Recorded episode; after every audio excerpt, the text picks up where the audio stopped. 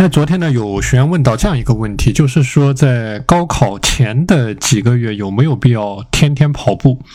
那会不会造成精力消耗的情况？那这一位学员呢，他是之前是每天长跑啊，尤其是在家的时候，然后跑六公里啊。那么这个在学校里面呢，也有机会会跑步，但是面对这种高考的情况，需不需要每天跑步？会不会造成精力的消耗？那么这个问题呢，其实针对于我们工作的学员啊，包括我们自己创业的学员啊，包括我们这个从事各种职业的学员啊，这个问题呢，其实是有一定的普遍性和适用性的。所以今天我就这个话题啊，系统来给大家讲一下关于时间管理、精力管理当中的运动究竟怎么样去管理，怎么样去找到你的运动和精力的一个平衡点。那么，首先我的一个基本的概念就是说啊，这个运动啊，它可以说是你在每天时间管理当中的一个核心的习惯啊，核心的习惯。就是说，你的其他的好习惯，如果说你都没保持住，但你如果能够保持住运动这样的一个习惯的话，你也是能够重新的进入到一个自律的良性的循环当中的。那么这里我说的运动啊，它指的是一种广义上的运动，或者说系统的运动。就它能给你带来的好处呢，是非常多方面的，特别是针对于我们讲到的精力管理这样的一个话题啊，就说它不仅是能够降低各种疾病的风险，同时呢，也能够让你每天的精力处在一种高度充沛的状态啊，让你的精力的总量能够不断的提升啊，这个是运动或者说系统性的科学的运动能够给你带来的好处。那么关于运动的方式呢，其实有很多啊，除了这个学员他提到的这种长跑的方式啊，还有其他的很多的运动方式呢。比如说我之前讲过的有氧的运动、无氧的运动啊，然后比如说具体的运动的形式，比如说这个学员提到的跑步，或者说快走啊、游泳、羽毛球、登山、跳舞啊，这些都是各种各样不同的运动的形式。所以这里我们讲到精力管理的运动管理呢，它是一种广义上的概念啊，广义上的概念。那么我之前也讲过一个这个有氧运动啊，能够给你带来的最大的好处呢，就是说能够帮助你的大脑思维去保持敏捷。保持一种这个大脑的思维的敏捷，同时呢，保持大脑的一种健康的状态啊。所以说，这个主要是有氧运动能给你带来的好处。那么无氧运动呢，也有很多对应的好处。那你的这个整个人变得更加的有力量啊，让你的肌肉的含量增多。那么同时，你每天消耗的这个糖原也好啊，消耗的这个卡路里也好，也会随之增加啊。所以这个是不同的运动形式能够给你带来的不同的好处，在每天的精力管理过程当中。那么我之前讲过一个案例啊，就是说根据医学权威期刊《柳叶刀》，他在历时五年调查了一百二十三万名成年人的运动和健康的状况呢，他发现这种挥拍类的运动啊，它是可以降低百分之四十七的全因死亡风险啊，就是排名第一的这种运动形式。刚才我们讲到了运动的形式啊，所以这里我们讲到的是一种精力管理当中广义的运动概念。那么他发现的这个排名第一的运动形式。是呢是这种挥拍类的运动啊，它可以降低百分之四十七的全因死亡风险。那么排名第二的呢，就是游就游泳啊，可以降低百分之二十八的全因死亡风险。那么这个是关于这个不同的运动形式啊，一些科学调查它所得出来的结论。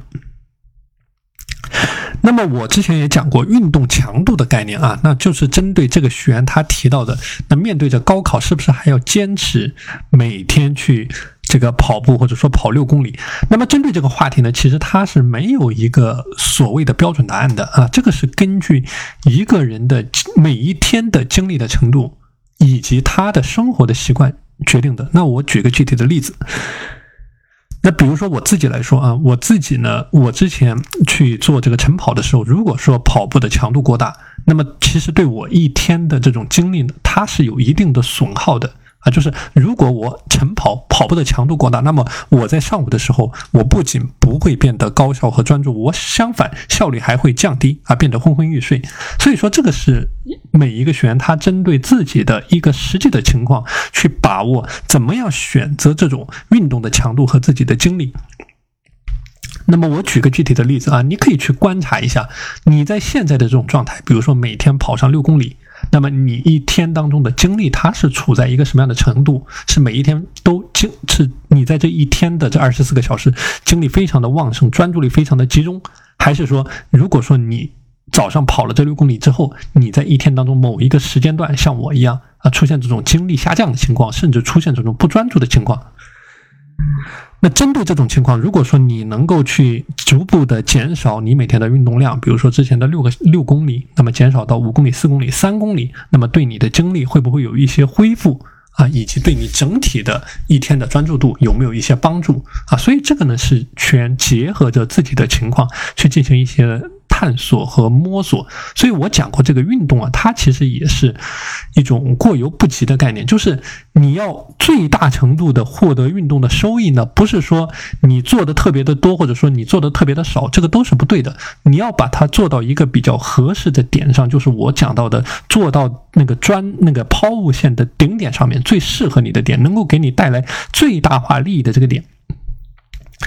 那么这个概念呢，我之前分享过，联合国世卫组织它对于运动强度呢，就是有着明显的界定。那么根据联合国世卫组织啊，它对于运动强度的界定，就是说你身体活动的做工速率，或者说进行某项活动或锻炼时所用力量的大小，就说你进行每某一个身体的活动，你所用的力量的大小，以及你做工的速率。那么你可以把它理解为你完成某个运动的。用力的程度。那么根据他的这个定义啊，他是举出了一些具体的例子，比如说一些中等强度的运动，像包括了家务、快走、遛狗、跳舞、搬运等等，这些叫做中等强度的运动。那么一些高强度的运动呢，就是比如说有氧、爬山、跑步、自行车、有氧运动。这个跑步啊，也算是高强度的运动。所以针对这个学员，他每天这个跑六公里啊，它其实是一种高强度的运动。那么我不知道这个学员他跑六公里他用的时间是多少啊？但是世卫组织呢，它是有一个推荐时间的这个指南，就说啊，每周至少进行一百五十分钟的中等强度运动啊，就我刚才提到的这些中等强度运动，或者说七十五分钟的高强度运动啊，七十五分钟。那么这个七十五分钟什么概念呢？比如说你每天跑上二十五分钟。呃，六公里啊，六公里，我不知道这个学员他这个跑步的时间是多少啊？但根据这个世卫组织的建议，就是一周七十五分钟。那如果说你每次跑步二十五分钟，那么你这一周可能说跑上三次，那么就达到了一个理想的状态。当然，这个是一个指南性的意见啊，指南性的意见，它是针对不同的人群、不同的年龄段、不同的族族群所得出来的一种指南性的意见。那针对到每一个个体身上，肯定是有很大的差异的。所以说呢，可以用这种指男性的意见作为一个参考，但是要结合自己的实际情况去进行一些思考。那比如说刚才像我讲到的，如果说每一天保持过高强度的运动，会不会反而影响到高考之前的精力？那么针对我们上班的学员，他其实也是一个道理啊，就是说你现在的这个运动的计划，那么像我们有的学员，这个运动也是做的比较专业、比较系统的，比如说他有这个拳击的这个拳击的老师啊，或者说有冲浪啊，或者说有跑步，或者说有跳舞。我们有的学员呢，他是做做气功、做八段锦。啊，等等等等，各种不同的运动的形式，所以说它也是同样的概念，就是当你以每一周为时间的刻度去管理你的运动的时候呢，这种运动能不能够满足你的精力提升的一个需求，还是说你觉得你现在的这个运动强度过大，已经损耗到你的精力了？我们另外的一些学员呢，有的一种情况就是完全没有一种运动的计划啊。那在我的监督下呢，是开始进行了一些简单的运动。那么这个肯定是一个好的开始啊。所以说，这个是我们的学员处在的两个不同的一个状态。有的学员啊做的非常的专业，那么可能他的强度也非常的大。那么这种比较大的强度适不适合你每天的精力的恢复，这是一个问题。那么针对另外一部分学员，那么每天完全没有任何的运动啊。呃，这个无论是各种客观的原因也好，工作的原因也好，比如说出差的原因也好，啊，没有这种任何的运动，所以这个时候呢，也是可以去朝着这个运动的抛物线的顶点啊去做一些优化，或者说做一些前进的。